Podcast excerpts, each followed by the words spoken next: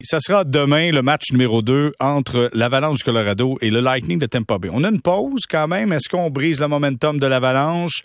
Ça permet à Tampa Bay peut-être de reprendre l'énergie. On en parle avec Daniel Sauvageau qui est avec nous. Salut Daniel. Salut, comment vas-tu? Ça va super bien. Comment tu vois cette pause-là? Est-ce que ça avantage Tampa Bay? Est-ce que ça enlève du momentum à Colorado? Non, je crois pas du tout que ça enlève du momentum d'un côté. Euh, c'est sûr qu'on va davantage euh, s'habituer euh, du côté de Tampa Bay là, à l'altitude. Tu en as parlé tantôt avec Maxime, puis j'ai trouvé ça intéressant ta question parce qu'effectivement, là, il y a des avantages de se retrouver en altitude pour une équipe là, qui arrive complètement de, de l'Est, donc au niveau de la mer. Alors ça, j'ai l'impression que ça va leur donner un petit peu plus d'énergie parce qu'on va avoir un petit peu plus d'oxygène et ça, c'est physiologique. C'est pas une question d'effort. Euh, mais ben, euh, les, avalanches attendaient de, de, pied ferme euh, Tampa Bay et, à mon avis, à moi, ont été nettement la meilleure équipe lors du dernier match. mais ce que je trouve dangereux dans tout ça, c'est que moi, je m'attendais à voir Colorado sortir super fort. On pris les devants 3-0 dans le match, mais Tampa Bay est quand même fatigué, manque d'oxygène. Reviennent, mettre ça 3-3, on s'en va en prolongation. Tu sais, je veux dire... Écoute, si Tampa Bay s'acclimate, là, je pense, moi, qu'ils vont, qu'ils vont donner beaucoup de difficultés à l'Avalanche du Colorado. Mais tu sais, si, tu regardes la première période, là, ils sont vraiment, pour reprendre un terme de F1, là, sont sortis en F1, mais pas à peu près, puis ils n'ont pas économisé les freins, mais pas du tout, tu sais. Et euh, là, ils ont eu un petit peu plus de patience. Ils ont vraiment freiné la, la Ils ont été patients du côté de, euh, de Tampa Bay.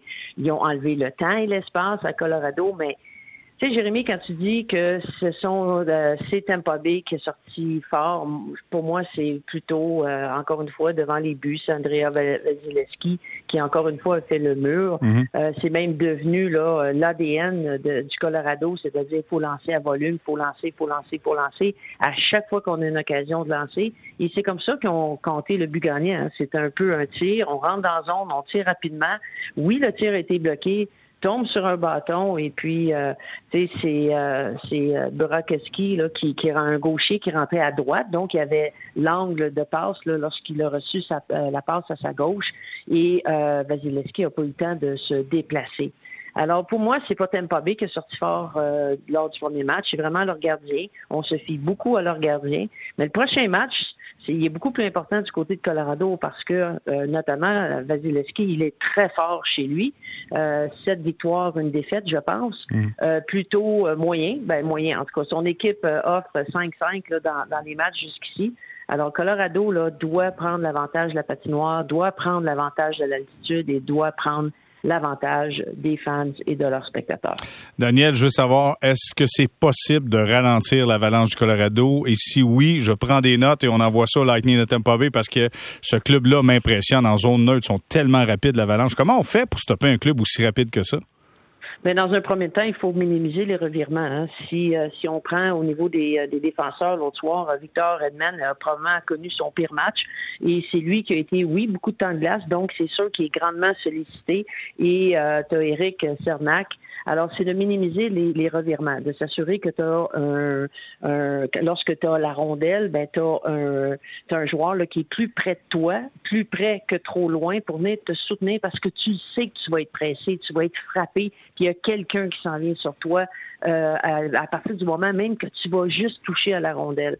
Alors, le, le d'avoir le porteur, d'avoir un, un, soutien euh, au porteur rapproché va aider à battre la, la, première pression.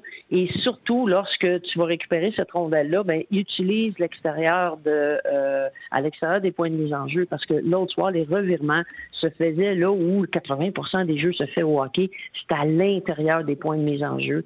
Alors pour moi, c'est de minimiser les revirements parce que tu as mentionné la zone neutre, mais c'est là qu'ils ont récupéré la rondelle à leur ligne, euh, leur ligne bleue.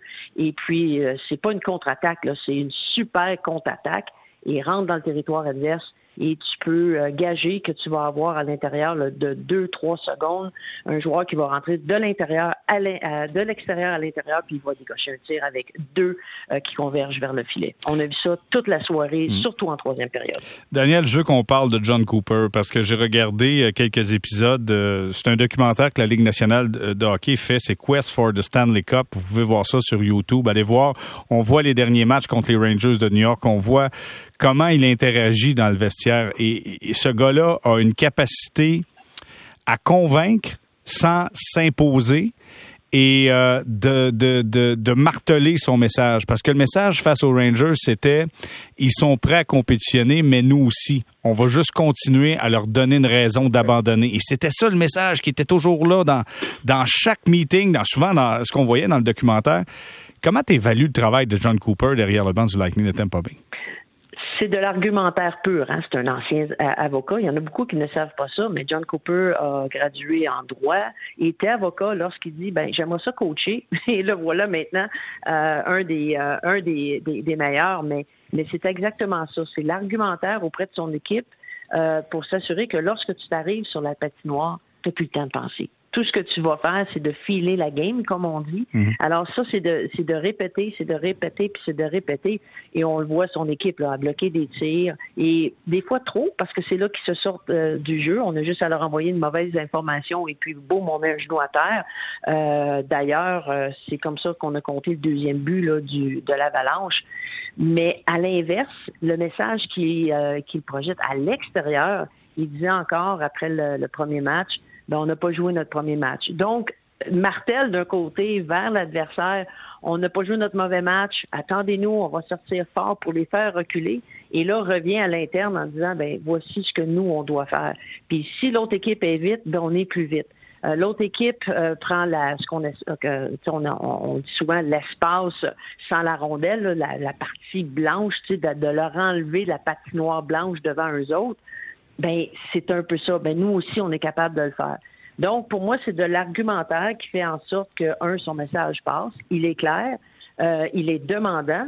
Euh, tu te rappelles lorsqu'il s'est fâché euh, dans la série contre contre les Rangers, on l'a pas vu souvent comme ça. Alors, on le suit, on y croit, on y fait confiance, et chacun revient à leur euh, tâche en leadership, c'est-à-dire de faire ce qu'ils ont à faire, de le faire avec l'autre et surtout pour l'autre.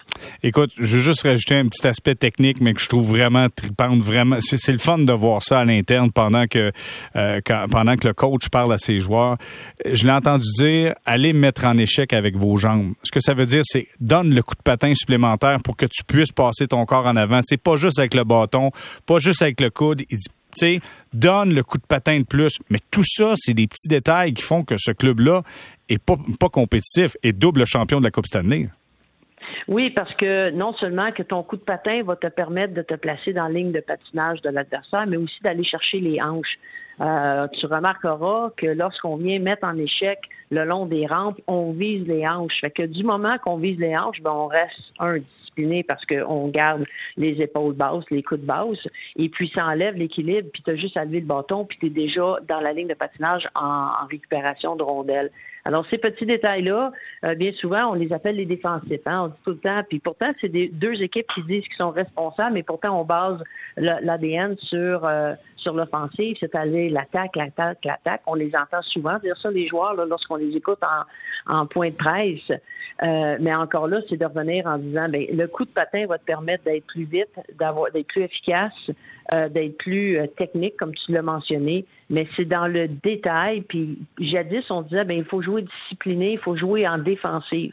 Mais si tu as la rondelle sur ton bâton à toi, ben, tu es en offensive. Mais pour aller chercher c'est le genre de détail qui te, te permet d'être dans la transition continuellement, puis en vouloir avoir la rondelle. Donc, tu te places en, tu te places déjà mhm. dans des, tu sais, euh, en position défensive entre ton filet et ton joueur, de lever le bâton, de t'assurer que tu reviens rapidement dans ta zone parce que c'est ton coup de patin qui va te laisser, euh, qui va te, qui va te l'emmener. Alors, son approche, au lieu de dire on travaille plus fort, ben il dit comment le faire avec des petits gestes qui fait que t'as pas l'impression qu'il est toujours sur ton dos, mais qui t'amène à mieux jouer au hockey. Ah, écoute, Daniel, c'est important ce que tu racontes parce que c'est le propre d'à peu près tous les coachs qui coachent au hockey mineur. Il faut travailler fort, faut aller d'un coin. Mais là, on dit la consigne, elle est claire. On dit comment faire, pas juste ce ce qu'on va voir sur la patinoire, mais comment on arrive à le faire. Et ça, des fois, un coach peut avoir un problème à bien exprimer euh, sa demande pour que ça soit clair, net et précis.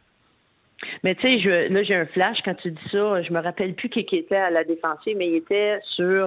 Euh, ils ont rentré, encore une fois, les Avalanches rentrent large. et à la dernière seconde, là, revient dans le, dans le centre, si tu veux, dans l'enclave. Et le défenseur, la position de ses patins était vers le fond de sa zone. Donc, lorsque on a changé de vitesse, je pense que c'était je m'en rappelle plus, là, tant qu'à dire n'importe quoi, mais euh, il est revenu, lorsqu'il a fait sa, sa feinte pour continuer vers l'extérieur, ben, le défenseur, étant donné que ses patins étaient dans la direction de sa ligne des buts, il a complètement été, là, il a eu de la fou même parce qu'on était capable de revenir rapidement dans le centre. Alors, ce genre de petits détails-là, la position de tes pieds, la, lecture que tu vas faire des épaules et des mains de l'adversaire, euh, tu sais, comme un moment donné, encore une fois, je me rappelle plus, mais il rentre au filet, c'est un, c'est un gaucher à gauche, le défenseur faisait un repli, euh, un repli défensif. Il a ramené la rondelle vers l'intérieur, donc il s'est ramassé devant Vasilevski, mais avec un lancer du repère, tu vas me dire la vélocité abaisse. Mais en même temps, il protégeait sa rondelle puis il a réussi quand même à avoir un lancer. Hmm. Alors, ce genre de petites techniques, ça t'attire vers ta gauche, tu ramènes vers ta droite si t'es gaucher, puis un tir au filet, mine de rien. En terminant, Daniel, je sais pas si tu t'étais lancé dans le jeu des prédictions pour cette série-là, mais moi, je vais te le demander, ta prédiction pour la série finale de la Coupe Stanley. Qui gagne et en combien?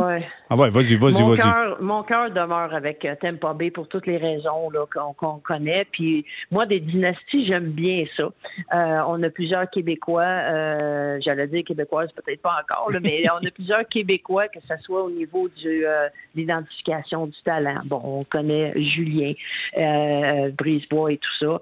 Et mais j'ai l'impression que ça va lancer. Oh oui, OK, si loin que ça. Ah oui. écoute, Daniel, j'ai tellement été arrogant, j'ai dit euh, Tampa Bay en 5. Ah, ben non, c'est pas de l'arrogance. T'es encore plus euh, croyant que moi. Euh, mais moi, c'est, c'est, moi, je le souhaite en 7 parce que c'est quoi? Là, on arrive à la fin hein, de la saison, puis je veux qu'elle se tire. Ah ben regarde, c'est une bonne chose. On va avoir du bon hockey plus longtemps. Parfait. Bon ben Daniel, je te remercie beaucoup puis je te souhaite un bon vendredi. Salut. Merci. Bonne soirée à vous. Au revoir. Daniel Sauvageau qui nous parlait du match numéro 2 à venir demain entre le Lightning de Tampa Bay et l'Avalanche du Colorado.